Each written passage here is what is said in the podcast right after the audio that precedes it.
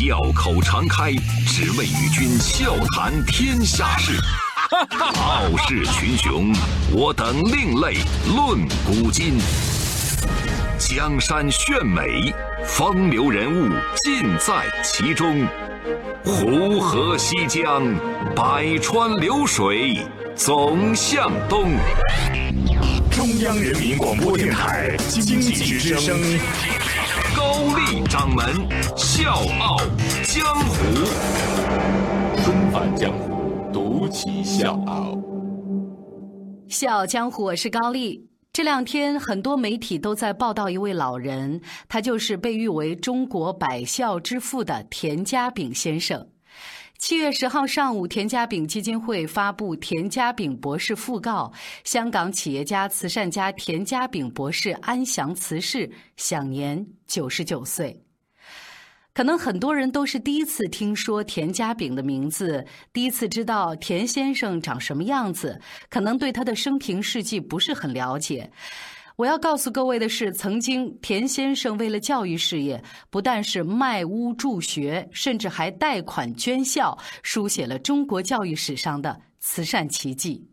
从二十世纪八十年代开始捐助教育事业以来，田家炳在全国范围内累计捐助了九十三所大学、一百六十六所中学、四十一所小学、十九所专业学校以及幼儿园，大概有一千八百间乡村学校图书室。以田家炳命名的学校或者是学院遍及几乎所有省级行政区，他也因此被称作是中国百校之父。迄今为止，田家炳已经累计捐资十亿多港币，用于中国的教育、医疗、交通这些公益事业。其中呢，教育所占的比例高达百分之九十。在中国的富豪里，田老不是捐款最多的，但却是捐款比例最高的。把自己总资产的百分之八十都用于慈善事业的田老是第一人。那今天的《笑傲江湖》，我们依然会用自己特有的方式致敬田家炳先生。纷返江湖，独起笑傲，高丽掌门笑傲江湖，敬请收听。一九一九年，田家炳出生在广东大埔县的一个书香世家。父亲呢，虽然是以经商为业，创办了广泰兴商号，经营砖瓦窑生意，但是呢，他是特别重视孩子的文化修养。母亲呢，虽然是晚年得子，对田家炳也是宠爱有加，但是从来都不溺爱，会经常用古代圣贤忠孝节义的故事来勉励孩子。呃，那个时候我家乡穷人多，父亲总是体恤他们，关心他们的温饱，牢记“独乐乐不如众乐乐”的古训，让大众都生活得好。所以父亲的言传身教，田家炳从小就铭记在心，不敢忘本。他也自然而然养成了勤俭诚朴、克己待人的品质。那母亲教授的稳重行事、为人处事之道，也奠定了他一生的人生观和价值观。十四岁那年，田家炳进入中学读书。他牢记父亲“宁可食而不华，切忌华而不实”这样的教诲，勤勉好学，所以老师们也特别喜欢他。但是谁也没想到，田家炳的父亲在两年之后突然离世。作为家里面唯一的儿子，田家炳看着慢慢苍老的母亲，只好忍痛辍学，接手家里的砖窑生意。好在这些老顾客都念及这孩子小小年纪就撑起了家业，时常会在生意上照顾他，而田家炳呢也不负众望，把自己家的生意也经营得有声有色。上世纪三十年代，广州正处在风雨飘摇之时，经济疲软，田家的生意呢很难有更大的发展。经过深思熟虑，田家炳决定去外面的世界闯一闯。外面的世界很精彩，外面的世界很无奈。当你觉得外面的世界很精彩，我会在这里衷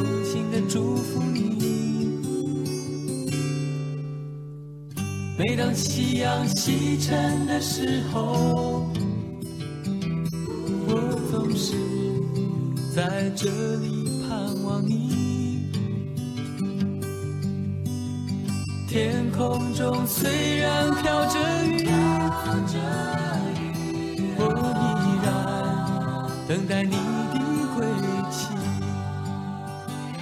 经辗转，田家炳到了越南。当时呢，已经有不少大埔人在越南开陶瓷厂，但是当地没有好的原料。于是乎，田家炳就想：哎，我可以把老家的瓷土运到越南，这样呢，一来呢可以让越南的工厂有好的原料，降低了成本；二来呢，又能扩大家乡的瓷土产业，帮助更多的人就业。就这样，田家炳成立了泰安龙瓷土公司，专门供应大埔的瓷土。那一年，他十八岁。田家的瓷土价格比较低，品质呢又有保证，不但呢受到了大埔同乡的喜爱，还引来了很多越南本地老板们啊都争着来买。没多久，泰安龙就占领了越南百分之六十的瓷土市场，田家炳也成为越南当地最大的瓷土供应商。田家炳的生意正做得风生水起的时候，第二次世界大战爆发了，他只好放下越南的买卖，远赴南洋，到印度尼西亚寻求家人的帮助。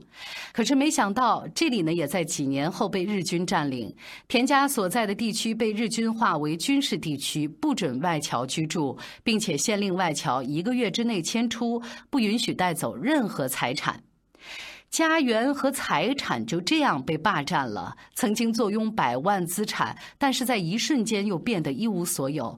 这个对任何人来说都是一个非常大的打击。可是田家炳没有因此被打倒。他说：“我身上流淌着客家人的血，坚韧不拔、百折不挠的客家精神，就是我生命的内动力。”身无分文的田家炳被同乡拉去管理五金厂，他一边做着工厂的管理人员，一边寻找机会。一九四五年，随着日本宣布投降，战争结束，田家炳觉得战乱之后百废待兴是一个创业的好机会。橡胶制成的日用品会成为畅销品，而印尼呢盛产橡胶，不如就开一家橡胶厂吧。于是乎，第二年他就成立了超伦塑胶厂。几年以后，又成立了南洋塑胶有限公司。这个时候，田家炳已经是印尼有名的华人青年实业家。但是他并不满足于现状，经过摸索，他发现聚氯乙烯，也就是咱现在说的 PVC，是一个不错的商机。这种用于生产人造革产品的原料，因为成本和性能呢都是好于天然皮革的，会有广阔的市场前景。田家炳呢当机立断，花高薪订购全套的设备，把原来有的设备进行彻底的改造，把公司的业务全面转向 PVC 薄膜生产。这次的大改动再次证明田家炳的眼光独到。PVC 生产不但是再次成为畅销产品，还为当地人提供了很多就业的岗位。不过，以田家炳为首的很多华人通过勤劳节俭得来的事业，却引起了一些当地人的强烈不满。这个时候，田家炳已经意识到此地不可久留，所以就毅然的变卖家产，举家迁回中国香港。迁回香港还有另外一个原因，就是为了子女能接受中华文化的教育。尽管当时香港还是英国的殖民地，但是田家炳相信，总有那么一天，香港会回到祖国的怀抱。在异地开始新的事业，这个是田家炳的强项。而这一次，他在寸土寸金的香港找到了一块滩涂地，进行大胆的尝试，就是填海建厂。几年的时间，生产 PVC 的一座现代化厂区建立。一九六零年，田氏塑胶厂有限公司正式开业。田家炳在香港站稳了脚跟儿，而且呢，在之后成为东南亚最大人造革制造厂。他本人呢，也成为行业的领军人，更是赢得了“人造皮革大王”的美誉。之后，田家炳又向房地产进军，前前后后建成了很多座的现代化工业大厦。他把一部分用于工厂总部，另外一部分出租，光是租金每年呢就有六千万港币以上。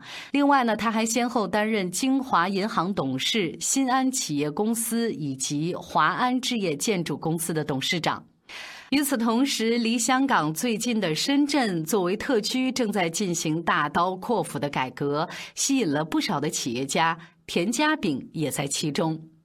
一九七八年，田家炳了解到国内改革开放，主动呢就把自己正在使用的全套生产线无偿的赠送给了广东省政府，同时呢无条件的为工厂培训工人。他说：“只有经济发展了，大陆才会更加开放。支持家乡的经济发展，也是自己回报祖国的一种方式。”一九九二年，他又紧随改革的步伐，在东莞建立了一座现代化、自动化的 PVC 薄膜及人造革制造厂——东莞田氏化工厂有限公司。从大埔到印尼，再到香港，到东莞，田家炳的产业终于回到了祖国。回到了家乡。周一到周五，早间五点，下午四点，欢迎收听高丽掌门笑傲江湖。请在公众微信搜索“经济之声笑傲江湖”，记得点赞哦。虽然早已经是身家过亿，但是田家炳的生活是极其的节俭。说呢，在一次捐助活动上，有记者发现田老身上穿的西装是四十多年前的。他翻开左边的衣襟，露出里面内袋啊，上面有一个小布贴，这上面贴的服装店的电话只有六位数的一个号码，这是一九六零年代香港电话号码的一个时代印记。再比如说到学校去做活动、去捐助啊，接待人员会特别尊敬老人，给他递一瓶矿泉水。但是田老呢，总是喝自己带的水。他说呢，这个矿泉水没喝完就会扔掉，太浪费，而且不环保。我呢是农村出来的，有过艰苦创业的经历，我特别容易体会每一样东西都来之不易，哪怕是一根针、一粒米，花钱多的时候，还有浪费东西的时候，我心里都会会很不安的。在他每次捐款之前呢，他也都会打招呼，要一切从简。但凡说哪个地方大鱼大肉的招待他，那他自然就会失去田老的捐款。为了减少对接待单位的打扰，每次外出，田老都把行程安排的尽量紧凑，往往是一个礼拜走访好几个城市。田老呢不搞排场，也不喜欢应酬。在他八十岁大寿的时候，很多名流政要啊都要为他庆祝，但是他坚持不摆酒、不办席。对于钱财，田家炳一直认为够用就行了。他没有购置什么专车，每天都是坐地铁上班。可是各位听众，您能想得到吗？田家炳老年时期生活上最大的支出不是别的，是房租。是的，你没听错，那么大的一个富豪，谁不几辆豪车、几套豪宅？但是田家炳一直租房子住。那是一九九七年亚洲金融风暴过后，田家炳基金会的收入受到了影响，以至于呢捐款的承诺很难兑现。为了让捐款计划可以顺利进行，八十三岁的田家炳把自己居住了三十八年、价值过亿的别墅以五千六百万港元的价格贱卖掉，然后呢，把全部的款项投向了内地的几十所学校，而他自己带着老伴儿租用了面积很小的一个小公寓作为他们的新家。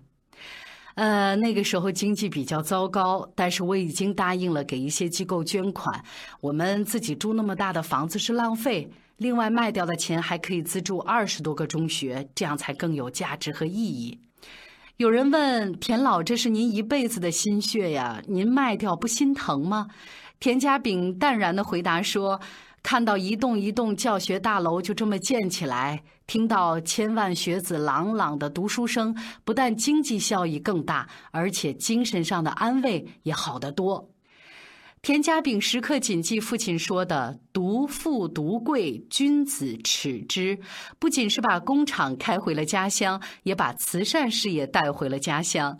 一九八四年，他把自己名下的所有企业全部交给了下一代打理，并且规定把这些企业每年利润的百分之十都要用于公益事业。小时候没读多少书是田家炳一直以来最大的遗憾。事业有成之后，他曾经走访过很多发达的国家，发现那个地方的人们素质很高，而其中很重要的原因就是教育的发达。田家炳深深体会到教育对个人的成长和创业、对国家的兴旺发达有多么的重要，所以他不停地捐资兴建学校。和其他企业相比，田家炳的捐献更多的是面向中小学。用他的话说，这种捐赠投资回报率比较高。所谓回报，并不是金钱，而是国民教育水平的提高。捐给基础教育是更能实现这一点的。在捐赠给大学的时候，他选择的大多都是师范大学，几乎每一所省级以上的师范大学都有一座田家炳楼，让走出师范大门的老师去教授学生，也就是助力教育事业的体现。几十年来，田家炳在大陆、香港、台湾和澳门捐资兴建了一千多个项目，捐资的数目高达十多亿港币，占到他全部财产的百分之八十以上。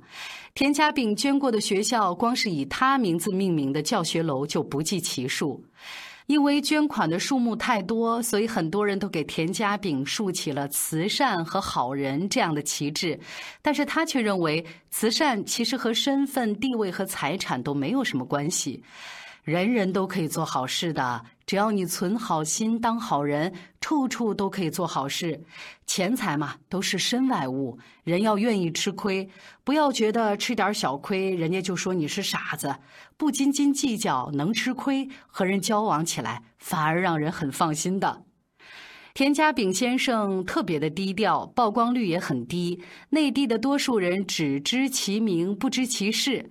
说呢，有一次有一家媒体报道了他之后，老人知道了这个事情，专门给人家打电话说呢，我自己就是一个布衣老人，所做的这些买卖呢也都是小生意，在工商业呢也没有什么成就，真的不是什么大企业家。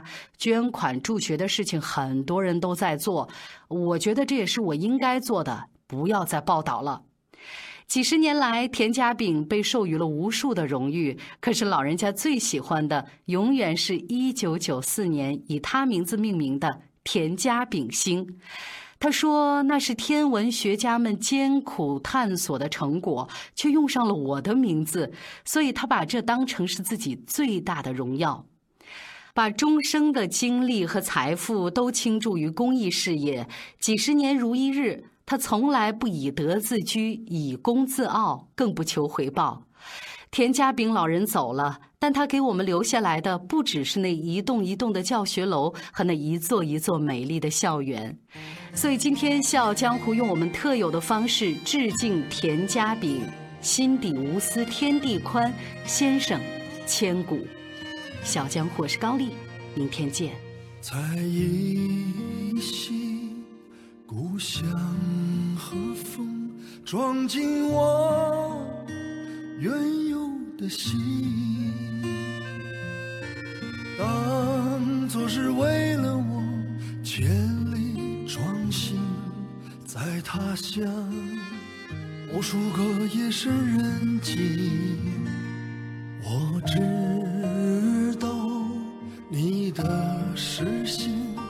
从不曾离开过我的背影，记得我那一天不敢回头，只怕会撞见你流泪的眼睛。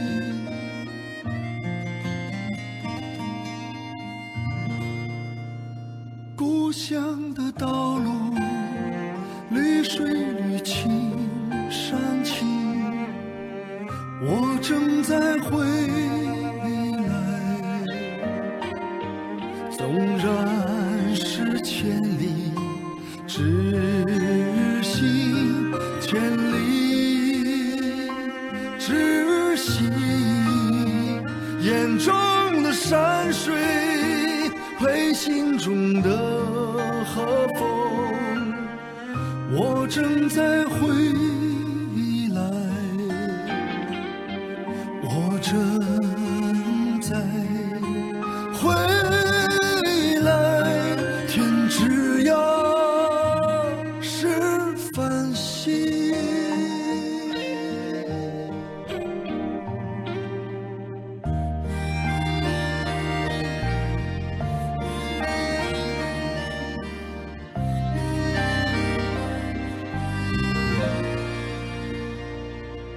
我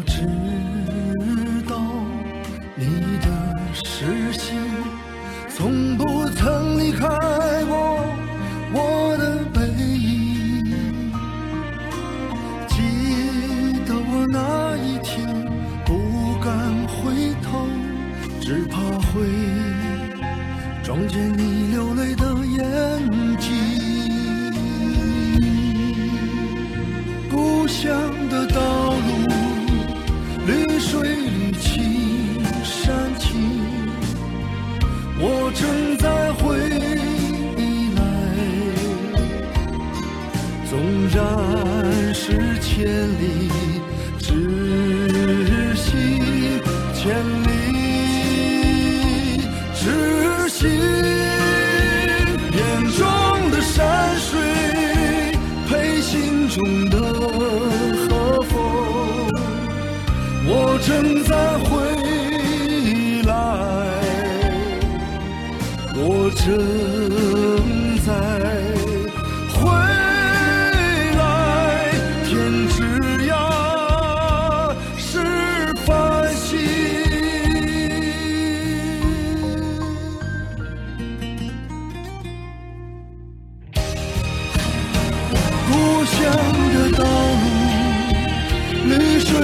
起。